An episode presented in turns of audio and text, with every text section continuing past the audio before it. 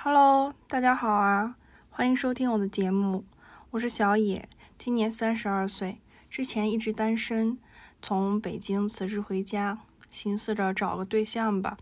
朋友建议我从线上交友软件玩一玩，他说他很多朋友都通过软件找到一生挚爱了，那我就想我也开始用一下吧。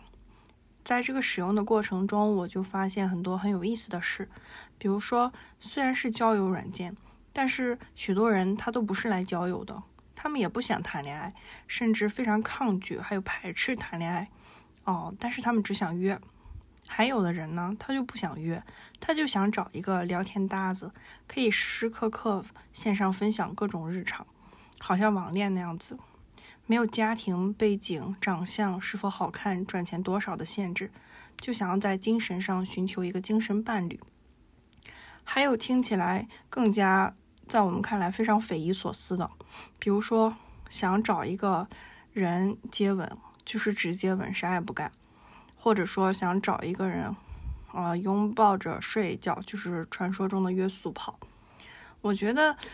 大家需求的多样性，都是在现实当中没有获得一份很好的亲密关系的表现。就按理说，这些亲密的事情都是需要跟恋人一起去完成的。呃，但是身体的接触、灵魂的契合以及被理解、被接纳的需求，就被大家分割的七零八碎，从而产生各种不同的需求。今天呢，我邀请了一个好朋友大头，他呢是我在一个心理行业中比较知名的互联网公司认识的同事，然后我们以前一起就经常讨论各种亲密关系的话题，呃，我们俩也比较聊得来。所以今天也想跟大家分享一下我们对于亲密关系的看法，呃，然后希望可以给你带来不同的、更多角度的思考。凡凡当时建议我去玩社交软件，然后说看看能不能从上面找到正缘。我说我感觉这事儿对我来说太困难了。然后，嗯，那后来我不是回家了嘛，回家待着，就是朋友什么的也都不在身边，我实在是闲得无聊。然后哦，最主要的原因是因为之前就算被被算过一次命，然后有一大妈躺床上，就是她就浑身不能动了，然后还撇着头看我，跟我说这闺女三十二岁能结婚啥的，然后我就觉得对这事儿充满好奇。你 现在你现在三十几？你现在三十几？我现在就三十二呀。然后我想，我现在都三十二了，还说我能结婚呢，我连个对象都没有。然后我就想，那那我来试试吧。然后感觉。然后我就下了各种各样的社社交软件，基本上全都下了，非常认真的写了自己的自我介绍啊，乱乱七八糟的。然后从刚开始的时候，我发现，嗯，我的目标很明确，就是找一个那种踏踏实实的人，然后谈一个就是普普通通的恋爱。但是到后来，我发现，这个十个男的当中有九个他都是想约炮的，然后就很烦，你知道吗？导致我后来我就特别形成了一套自己的那种。价值观就是，只要上来问我你在哪，你身高多重，不是你你身高体重，然后发个照片什么的，都会被我拉黑。我就觉得有病吧，跟你啥关系啊？还有一种，还有一种就是辨别，他一上来就要约炮，他他会问你是一个人住还是和朋友一起住。哦，如果是他这么问的话，其实他很明显就想让你去家，就想要来你家里玩。嗯嗯嗯。所以在所以如果你要在社交软软件上面跟他说啊，我一个人住，就是。他默认相当于你在，就相当于你在这个市场上面，你是一个比较有优势的人，然后或者是对对，就是这样，真的特别直白。还有就是，如果是他，就是那个社交软件上这个男生，如果是他养了小猫或者小狗，他就一定会说啊，邀请你来家里玩什么的。就是其实啊，说是。邀请来玩，其实他就是想约炮。我觉得，就反正我我之前玩的时候就是这种感觉。哎，我感觉这个好像就是那种行业当中的一些黑话，就是约炮行业当中一些黑话。对，就大家不点破，然后就嗯很心知肚明、委婉的。对对对对。还有就是说起来这个，前两天我也有一个朋友，他玩社交软件嘛，然后他就说，就是呃遇到一个特别呃就是。进展神速的炮友，他说就跟他在社交软件上认识第一天，刚聊聊，他就说，嗯，今天晚上出去玩呗。就是没有那些呃聊好长时间再出去出来见面那种。嗯嗯嗯。就是我我自己会感觉社交软件上约炮的人多，所以就是咱俩刚刚说的那个共同朋友，他身边的一些朋友通过社交软件找到正缘，就是我感觉这个几率特别的小。对呀，太不容易了。然后我就我刚我从刚开始的时候我就觉得非常反感这件事情，但是到后来因为遇到实在是太多了，我反而显得自己好像是个异类。然后我就开始去探索，我就觉得为什么你们会有这样的需求？就是为啥？就是大家不能好好的去谈个恋爱呢？就是可能比如说，因为社交软件嘛，就是它本身它就是一个，我感觉啊，它好像就是一个可以在这个平台去，呃，抒发自己的性欲的这样一个地方。然后呢，可能平时里他真的很好，或者人很善良，什么都。就是种种特点他都不见了，他就只体现出他他就只想做爱，或者说只想上床的这样一种感觉。然后我就非常好奇，然后甚至比如说会有的人认识有一段时间，啊，就是他也不会问你要照片什么的，你你们也聊，然后感觉就是聊的比较深入，感觉特别好。但是当你们见面的时候，就似乎还是会往那个方向去发展。然后我对这件事情就会觉得非常的迷惑。嗯，就是，所以就想我们来探讨一下，为啥 就是那个 crush 他都不想恋爱，他就只想只想上床，然后而且就是，呃，我也有在上面去问过他们，然后他们也有很坦白的讲，就是觉得谈恋爱的话，其实好像没有像小的时候那么甜蜜，就感觉一直都在吃恋爱的苦，然后没有享受很甜蜜，就觉得很啰嗦很麻烦。然后，所以我就在想，为啥呀？就是作为一个单身三十二年的人，就充满了好奇与探索。我就觉得，为什么就不能好好的发展亲密关系？为什么？哎，嗯，就是正好顺着你刚刚说，就是这个约会软件上面，为什么很多人其实并主要目的并不是约会，而是约炮？就是我自己感觉它其实对我觉得它其实有三方面的影响吧。第一个影响其其实是。社会文化层面，就是其实这种约会软件它起源于 Tinder，或者是说国外的一些约会网站，然后最后呃变成了一些约会的 App，然后国内再去相当于山寨的一个版本嘛。呃，我觉得其实第一个原因为什么会是社会文化层面，是因为其实中国，我不是说亚洲，我觉得中国其实没有所谓的约会文化，就是呃这个约会文化其实就指的是当你想要谈恋爱，然后你想要接触异性的时候。其实，在这个文化当中，你是可以同时去约会很多人，就叫所谓的 date 嘛。但是这些关系它并不是严格意义上的亲密关系。但是在 date date 你可以去选择发生性关系，也可以选择只是呃超出朋友身份的那种，嗯，走向亲密关系的那种相处吧。然后，其实在国外这种文化是比较普世的，但是在国内其实不存在这种，国内特别流行，或者是说。嗯，大家很默认的一个就是我这段时间只跟你一个人接触，然后或者是说我这段时间就是或者是说我一眼就喜欢上你了，我就要跟你谈恋爱。他们不存在就是说在这个 date 过程当中去相互了解彼此到底适不适合建立更深一层的亲密关系。嗯，我觉得是这样。然后第二个原因，其实我们在社交软件上看到很多想约炮的人以男生为主导，然后女生的话其实多半是想找亲密关系。我觉得也是跟男女的这个激素水平是有关系的，就是其实能看到使用约会软件的人年龄其实都是比较小，都是三十五岁以下吧。然后这个呃年龄层呢又集中在就是二十岁到三十岁之间。其实在这个激素水平当，就是在这个年龄段的人类激素水平当中，男性的荷尔蒙是比较旺盛，女性的荷尔蒙其实没有那么旺盛。等到三十岁之后，男性的荷尔蒙是递减，然后女性的荷尔蒙其实是。呃，升高的一个趋势，嗯，所以我们在就是因为激素水平的影响，所以我们在社交软件当中看到了绝大多数多数的男生，他就可能在释放他强烈的荷尔蒙，他就是想要通过某种形式，然后来把他的荷尔蒙释放出来。我觉得这是第二个原因。第三个原因，我觉得是就就像你刚刚说的一个很重要一点，就是大家其实不太懂如何去呃。定义爱这个行为，或者是说也不知道如何去经营一段亲密关系，所以选择了一个嗯，用性行为来代偿吧，就好像是呃，我们发生了性行为就已经接近了某种程度的亲密关系，我感觉是这个样子的。嗯，对对对，我觉得你说的挺对的。然后第一点的时候，我也感觉挺，就是还觉得挺赞同的，就是好像，比如说我们其实我感觉，比如说性需求这个事儿，就是大家每个人都有嘛，啊，但是好像确实，你你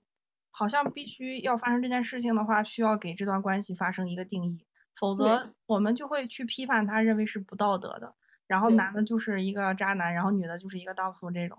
就是这种事情给大家带来了，我觉得非常大的精神压力。对，就是呃，如果如果要发生一段性行为，我必须得定义你为一个就是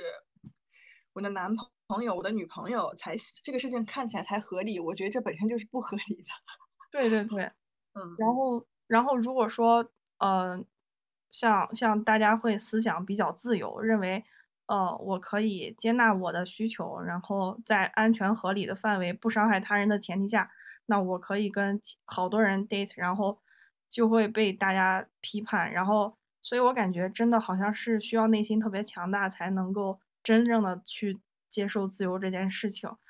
嗯，然后，哦，我这个事儿我也跟我咨询师讨论过，然后他也会非常的愤怒，他觉得。他认识的好多，就不他不是他认识，他他他工作过的很多来访者，大部分女性都会有这样的困扰，还有烦恼，然后就会觉得很可悲啊，所以就觉得他的女性来访者的困扰就是说，如果说是想单纯的寻求性关系，然后就会被打上某一些海王就海后的这种标签，或者是这些荡妇羞辱的标签，是这样吗？对对对对，而且他们自己本身也不会接纳这件事情。就他们不会自洽，就不能自洽，就是这个成本特别的高，因为它是，我觉得它就是类似于一层枷锁，就是暂且我不把它上升到，嗯，就是是男性套给女性的枷锁，就是说整个社会给性行为套的枷锁特别的重，就是说如如果你没有一个名头去发生这个性行为，那么这个性行为就是不合理的，就好像这个需求就不应该存在，嗯，我觉得这个事情特别的。就是就像你刚刚说的，就是其实挺会让人气愤，而且，嗯，大家理性上知道这个性行为是合理的，是我正常需求，但还是会因此而产生自我攻击。其实这种自我攻击并不是主观的，而是社会对于性行为的这种，嗯，不合理或者是曲解导致的。我们因为社会定义的这些东西重新。再给我们自己下一个定义，就是我根本不想因为某些事情给我自己下定义，但是我因为在活在这个文化环境下面，所以我就要拿着这个文化环境里面下好的定义对我进行一些批判。对，我觉得这个受文化的影响特别特别大，特别严重。我觉得可能好多好多都会这样吧。我觉得欧美可能会好一点。就是我最近看了，就是最近有一部日剧叫做《下辈子要好好过》，它已经出三季了。然后他讲的，其实我是在 B 站上面看到那个解说，我觉得好像话题还挺有意思的。因为大概讲的是，嗯，在办公室里，然后有一个海王，然后也有一个海后，然后他两个人就是呃各自有非常多的性伴侣，嗯，然后但是呢，他们两个人都不怎么会经营亲密关系。然后这个女生呢，她就会嗯同时拥有五个炮友，然后分别是 A B C D E。就这五个人，然后他跟这五个人在一起的时候呢，他慢慢的相处久了，他就会对 A 产生一些想要跟他发展为男女朋友的关系。然后这个 A 呢，就是非常的就拎得清，他觉得就是你只是咱们俩就是在一起快乐就好了。然后但是你不可能成为我的女朋友，我有女朋友。然后他也会告诉啊这个女生。然后有一次他们俩就是呃完事儿了以后，他就提上裤子就跟他说那个。呃，你你现在走吧，今天晚上别在这过夜了。然后就说一会儿我女朋友就要来了什么的。然后我感觉作为这个女生，我能够感同身受的感觉到她的难过，还有悲伤，还有愤怒。就是你把我当做一个工具，并没有把我当做一个人来尊重。对呀。然后那他那个呃，另外那个同事那个海海王呢，然后他就是呃，也跟好多女生发生关系，但是。他也会有自己的烦恼，他烦恼的是为什么就只要我们发生了关系之后，这个女生跟他的相处就不会再轻松自在，然后就总是想要跟他在心灵上建立某一种联系，然后比如说会想控制他呀，然后会想要觉得你就是我的人啊，会想吃醋啊，要去有像女朋友一样去管着他什么的。他觉得就是我们心灵上根本就没有达到这一层，所以我感觉好像男的在这方面就非常的自由。其实我也特别希望，就是如果女生她可以像男男性一样对待这个关系的话，可能会让自己少受非常多的痛苦。就是，嗯，你你刚刚说那个日剧我也看，但是我只看了第一季。然后，就你刚刚说这两个，就是我自己听下来的感觉，就是，比方说像第一个人，我就会在想他这个，就是比方说这个 A 把这个男的这个 A，他明明有女朋友，还去跟其他的人发生性关系，那我可能就会觉得他这个 A，他其实是在他自己的亲密关系当中性需求没有被满足。然后像这个 B，就是他要是，嗯，在发生了性行为之后，他就是想去控制这个女生，其实说明 B 他其实对亲密关系是有，呃，比较大的需求的，只不过说他的亲密关系比较介意介意的这个点是心理层面上的一些交流，然后可能是这个女女主角跟他的交流，嗯。没有达到他的预期，或者是说这个 B 本身就对于自己在亲密关系里面的那种心理需求，比方说会想要控制这个女生，他自己可能就没能很好的理解或者是接纳自己的这种行为吧。我我感觉是这个样子的。然后就是你刚刚说的，说如果要是女生能像男生一样，就是提上裤子不认人，就是感觉女生会少受很多爱情的苦。就我自己会持保留意见，嗯，比方说。呃，我会这样想，原因是因为这个少受爱情的苦，它它这个苦可能在我们定义看来就是少受到很多内心的伤害，但是我自己会觉得，你在少受到内心伤害的前提是建立在你屏蔽了就是自我感受，或者是说我就忽视我对于亲密关系的真正需求，我只考虑身体上的愉悦。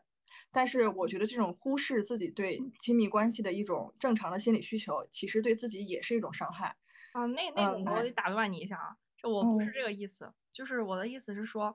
呃，我觉得有的时候可能女生要像男生一样，把这两把爱和性这两件事情可以分开。就是我们当然要追寻亲密的关系，但是也要看这个人他配不配，对吧？比如说举个例子，万一我就非常喜欢这个人，但是我们俩就是呃那个方面特别的不协调。然后，呃，但如果假如我现在是单身的情况下，我可以跟，呃，比如说我只追求性，然后如果有合适的人，我当然是希望可以发展。那你要看对方的意愿，对吧？如果双向奔赴那是更好的。如果没有双向奔赴，那我们就不要觉得啊，我们就是发生了之后一定要往这个亲密关系的方向去发展。可能对方跟你的性格也不匹配，然后不要因为不发展就会否认自己，觉得。他他不喜欢我呀，他物化我呀，等等这种，我觉得，嗯，我觉得是这样，嗯嗯嗯，赞同赞同，嗯，对，嗯，然后还有就是，嗯，我在想，就是前段时间你跟我讲，就是你跟你对象分手了嘛，嗯，我感觉咱俩从认识的时候，呃，你你，反正我感觉到那你当时的情感就是好像还还挺波折的。然后几乎就是对，而且好像他基本每一次跟你在聊，对，每次在跟你聊，基本都在吐槽这些事情。就后来我感觉就是你俩断干净了，然后我当时看你发那个朋友圈，就说已分手什么的，我我的心里是有一些就是震撼，自己我没有震撼，我觉得这件事情是迟早会发生的。其实我当时是有一些替你开心的，我感觉哦，你终于就是可以放下了这件事情。嗯，我感觉你自己在这件过事情的。就是这个情感经历当中，也是遭受了很多心理上的磨难。然后我看你现在就真精神状态也很好，所以就感觉哦，可以，好像似乎也可以跟你聊一聊。然后你对这段感情，我们来一起帮，就是复盘一下。然后所以，啊，我就是想准备了一些问题，想要问问你。嗯嗯，好，嗯，那个。我记得你之前跟我说过，他说你你说你你对就是你之前前任的追求的一个，就是你你是先看上了他，对吧？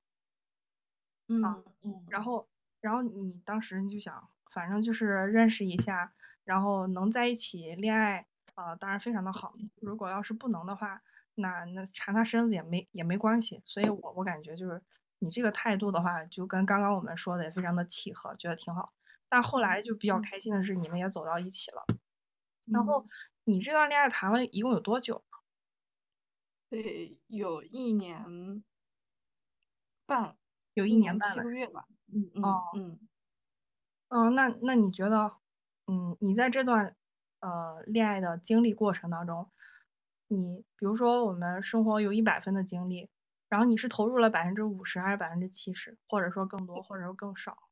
我肯定投入百分之百呀。如果嗯要是说在一段关系里，而且是嗯我认可的关系，然后并且是，其实我是对亲密关系比较看看重的一个人。这嗯亲密关系不只是恋人关系、家庭关系啊或者朋友关系都算。嗯然后我就会投入，嗯，全力去做这个事情，所以肯定嗯是一百分。嗯嗯，是，其实我感觉我也是这样子的。那你你觉得就是前任他投入了多少分精力？我觉得他可能也是投入了一百分，但哦，是，嗯、每个人他能做到的程度是有限的。嗯嗯嗯，就他做到的程度是我觉得不够的程度。哦，你觉得他不够的地方在于哪里啊？在于，我觉得首先是我们可能对于一些事情的认知是有分歧的，嗯。然后不够的程度是他不懂得如何去经营一段关系。嗯，嗯，对，而且。我我嗯，你说，不懂得就算了，就是，嗯，我觉得是需要主动去学习的，但是他没有主动去学习这个事情。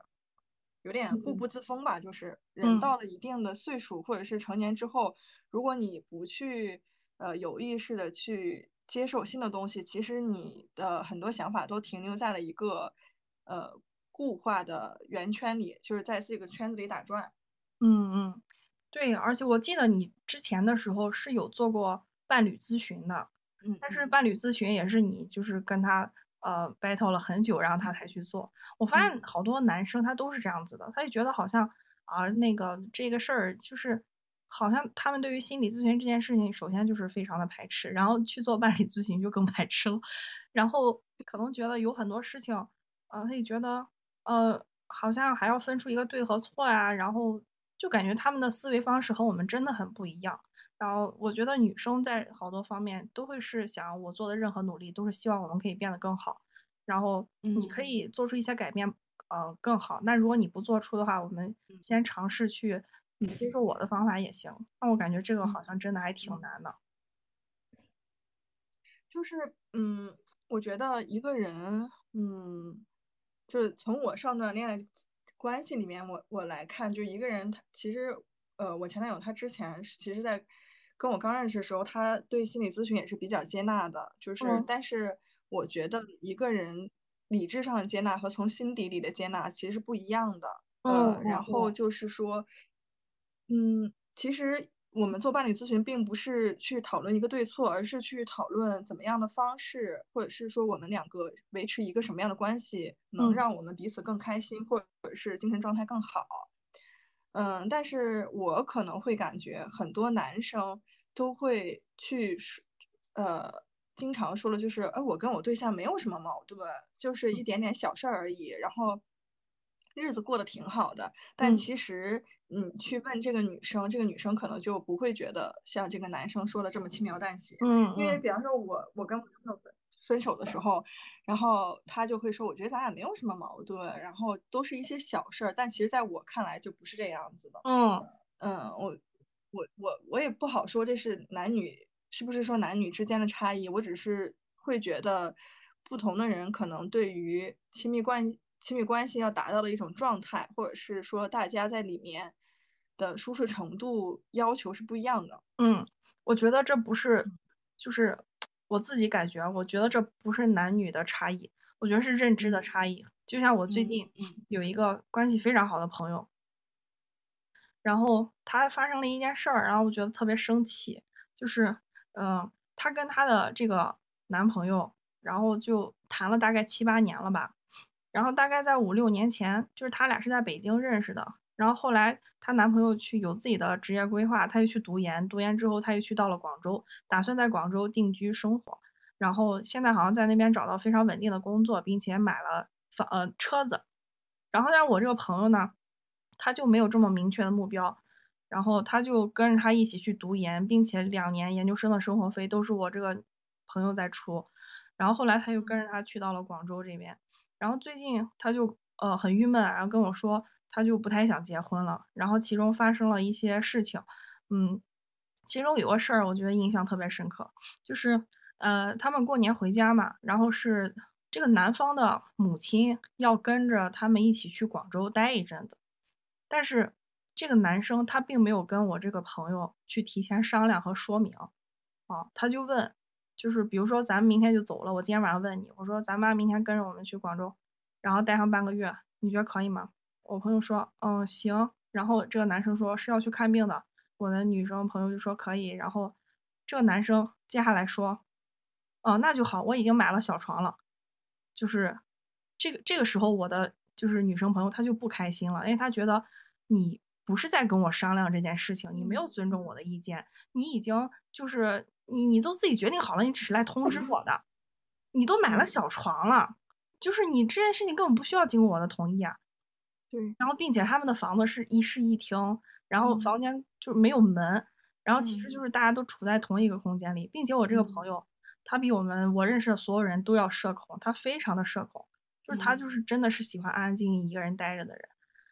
然后他就因为这件事情感到非常生气，然后再加上他们还有一些过往的各种各样的矛盾，他就打算约他，呃，约他的男朋友一起出来聊一聊，就说我想最近先一个人搬出去住一下，因为我感觉就是呃非常没有自己的空间，也不是很舒服。然后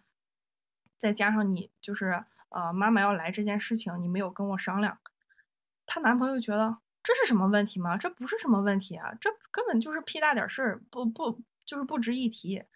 然后就是说，呃，他妈妈还还问，就是问他儿子说，我是不是我来了之后他不开心呀？然后我说，是不开心啊，但不开心不是因为妈妈本身引起的，是因为你儿子引起的。你为什么不跟他商量啊？这是你们两个人要在一起的地方。然后所以我就感觉，就像你刚刚说的。我觉得就是认知的问题，他们觉得好像啥也没有，但是其实你从内心里你就能够感觉到，他就是没有足够的尊重你。对，而且他这个男生生气，很这个男生对于人和人之间的边界感，他很不在意，或者是说他很不，他没有意识到可能人人和人之间都有都有一条边界，他会踩踩过这个边界线，然后并且也没有觉得冒犯到别人或者不尊重别人。对，然后我也比较生我姐妹的气，就是我其实早就我就不是很看好他们这段感情，但是我又很生气，我姐妹就是很恋爱脑，我就她她有自己很向往的生活，她是一个非常悠闲自在、毫无压力的人，然后她就喜欢去个村里，然后开个小卖铺啥的那一种生活，但是她男的她男朋友就非常的卷，然后我就觉得她为了他放弃很多，然后我就。就是觉得很生气，他并没有很好的找到自我，然后一直在做着很大的牺牲，导致他现在有点像一个那种怨气很大的一个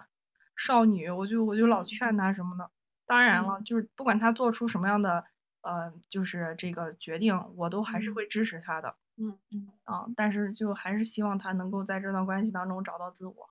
所以刚刚真的是很生气，那个男的这样子。对，就像你刚刚说的，就是感觉。这个男的哪哪都不好，但是这个你的这个女生好朋友还选择留在这段关系里，我就想起来，就是我跟咨询师沟通的时候，咨询师会说，呃，如果你做某些事情很反感，或者是你明明不开心，但你还是做了，就可能是因为有某一些需求是你需要从这段事情里面获得的。比方说，这个女生她她呃，其实对这个男生。可能有一些隐隐的不满，但是他没有选择立即分手，还处在这段关系里，可能是因为这段关系里有某一些东西是他想要获得的，不管是这种，呃，一些，嗯，这种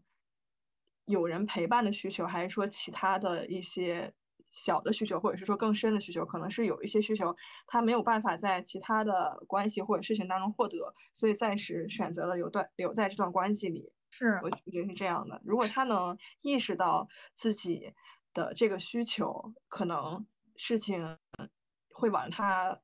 更顺心的这个方向去走吧，我是这样觉得的。是是，我觉得你说的特别对。然后他也有跟我之前分享过他的就是家庭，然后就是我我我的我的一些了解，就是他的他跟他的家里并不是说很亲密，他并没有感受到家里人的就是那种对我们好像非常大的关爱。然后并且在有一些他需要家人帮助的时候，他家人并没有帮助他。这让这件事情觉得非常的寒心，所以这也是为什么他可以就是离家这么远，从河北人然后跑到广东 去生活，而且他又是一个非常严重的社恐，所以他就没有什么异性的朋友，然后同性的朋友呢，他就我我一个手指头就能数过来，可能 就是很少，然后嗯，就是大家都不在一个城市的话，那肯定是他没有什么特别大的精神上的依赖，所以我感觉。他又不是一个那种非常卷的、热爱工作的女强人，但她真的生活当中只有这个男的一个精神依靠，所以我我还是非常理解他的，嗯，但是。我就觉得这件事情的成本实在是太高了，就是他过得幸不幸福完全取决于这个男的怎么样对他，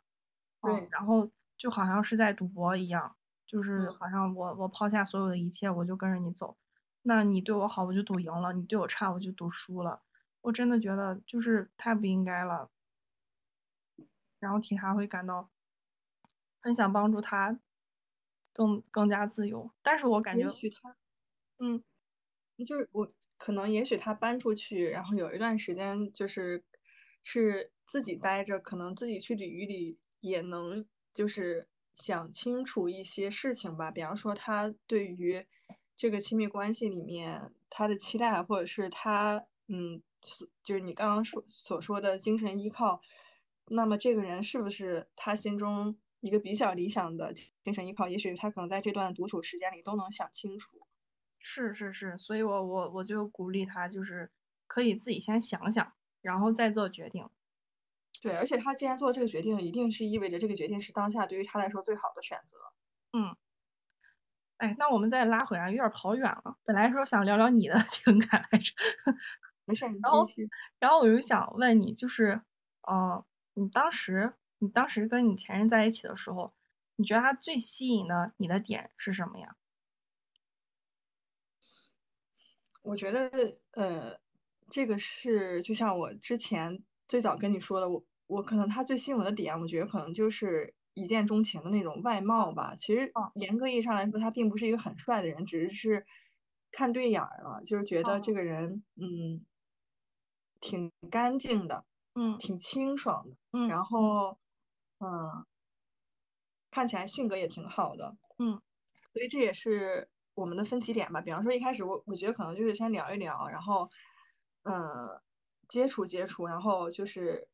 就是在我的恋爱流程里，其实这样的，就是第一步大家先认识，第二步先先就是发生性关系，判断一下身体合不合适，第三步我们再说。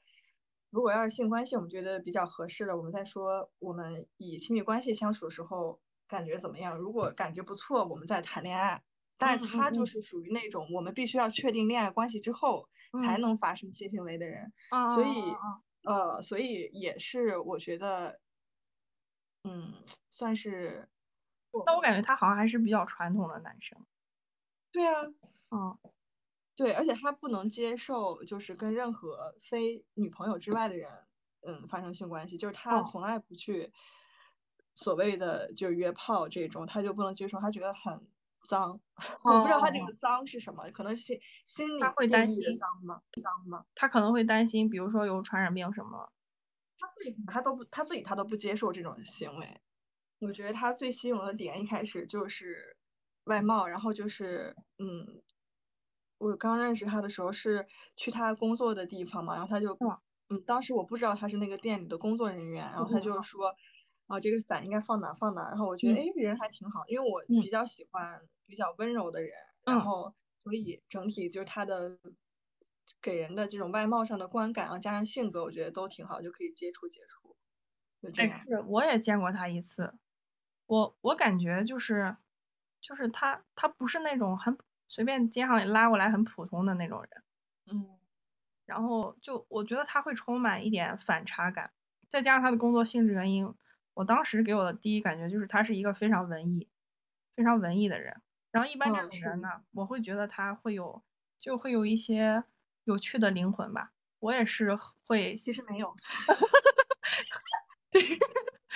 我也是会希望跟这样的人，哎，就觉得从外貌上面看，好像还还挺对我的胃口，然后啊、嗯。交往看一下。哦，嗯。但是好像听你这样说来的话，我感觉你们两个从内在的话看来，好像就就不太是一类人，所以可能也奠嗯定了之后会遇到各种各样的问题和困难。那后来就是，我记得你跟他有过一些比较长时间的一些争吵，你后来有去思考，就是这些争吵当中比较本质的原因是啥吗？比较本质原因是因为我可能对嗯亲密关系的需求，包括投入程度都是相对比较高的。然后嗯我觉得对方他的就是他能做到的极限就已经到了一个我觉得最低的水平。哦哦哦，就是如果是对方做到极限是我觉得是最低水平的话，嗯一开始还是可以接受，但嗯。是时间长了，你就会我就会觉得那明明还可以做得更好，然后但是对方达不到，他很吃力，这个是分歧点。比嗯。方说，嗯，我可能比较难过的时候，我就需要找人倾诉，然后而嗯。且我比较需要的是，嗯，朋友或者是我我身边关系比较亲密的人，他在嗯乎当我提出这个诉求的时候，他认真的去对待了这个诉求。比方嗯说前两天我因为工作事情不是很开心，然后嗯就晚上回家哭，然后我嗯就跟我一个关系比较亲密的朋友说这个事情。嗯然后他就会说他在开会，他说今天晚上可能打不了电话了。结果他过了一嗯会儿就说，我那个跟大家说我上厕所，然后我出来跟你就是就简短聊一下。对我，我觉得我可能需要的是这些东西，因为嗯我本身不是说呃遇到十件事我都会嗯觉得难以承受，我就去跟别人说。当我去说这个事情的时候，一定是我觉得此刻非常需要人来支持。嗯嗯嗯，但是如果是我前男友的话，他就是属于那种，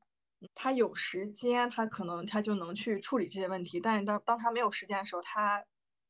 嗯不会选择把时间腾开，优先去处理这个。我在我看来，我不太长此长此以往，我不太能接受。哦，我非常理解，我觉得我也是这样的。反正我我感觉，如果是我的话，我会特别希望我在遇到问题、遇到困难，第一时间能够想到想要去依赖的人就是男朋友。嗯但是我发现真的嗯好难，就是好多男生，就我感觉我遇到的都，第一就是不太会共情别人，第二不太会嗯安慰别人，第三，嗯，对，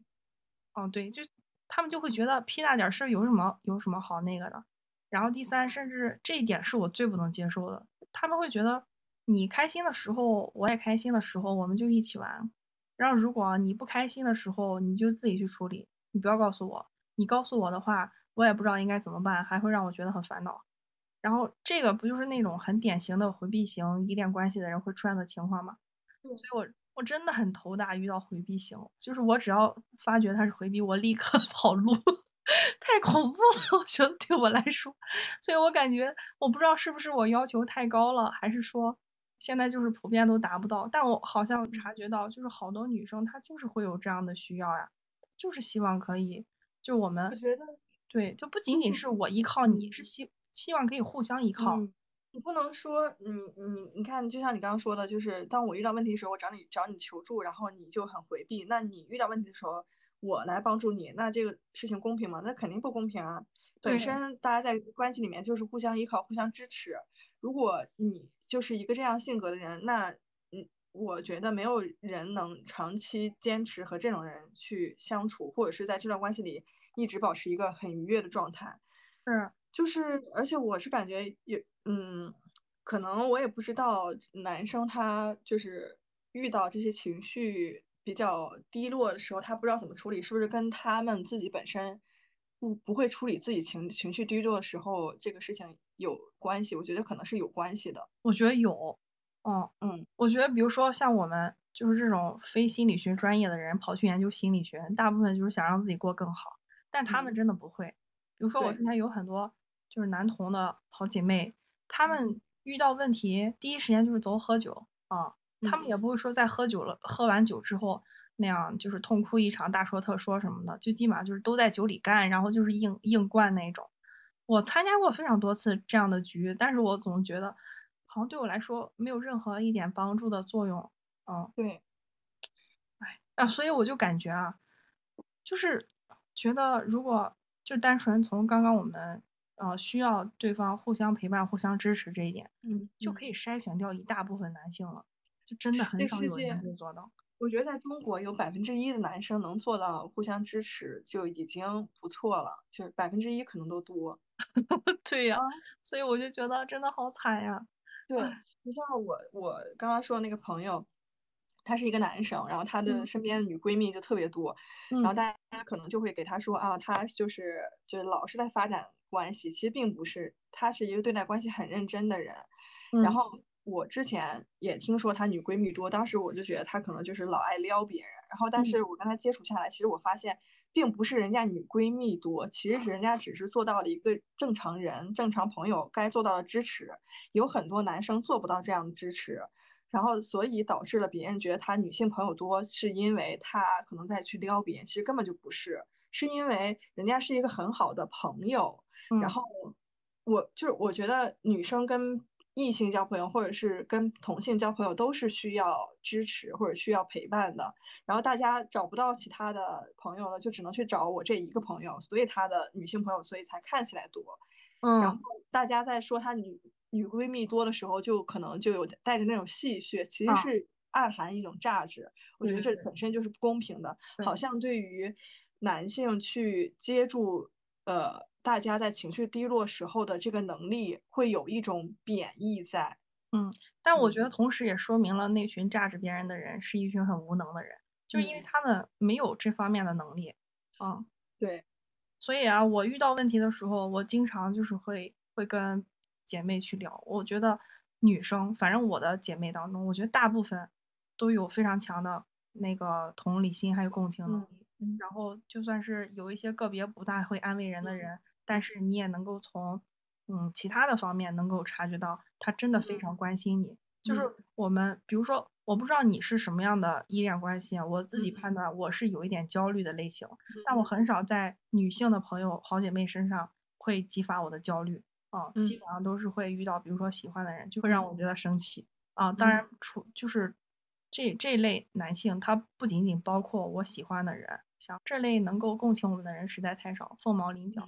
我们就好像似乎只能做进一步的选择，不会放弃对美好的这种可以互相支持的人的追求。但是如果没有的话，就是我们只看重他一部分的能力，跟他相处也还不错。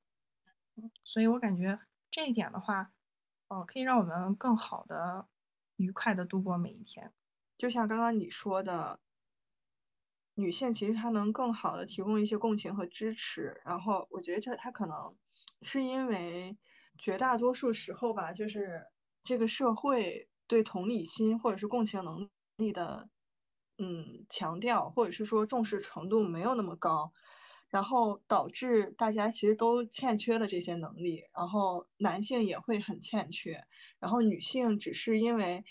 本身在跟人交流的时候会更讲究一些技术或者是策略，就是更多的去倾听别人，然后站在别人的角度去考虑，所以就让女性变得比男性更加有共情能力。但是我自己会觉得这个共情能力的缺失，本质上是教育，就是或者是说文化有一些文化，对，就是整个社会对于这个能力的，就是重视程度不够才造成的。就是我并不觉得像。全世界的男性共情能力都是非常匮乏。其实，我据我了解，一些就是呃，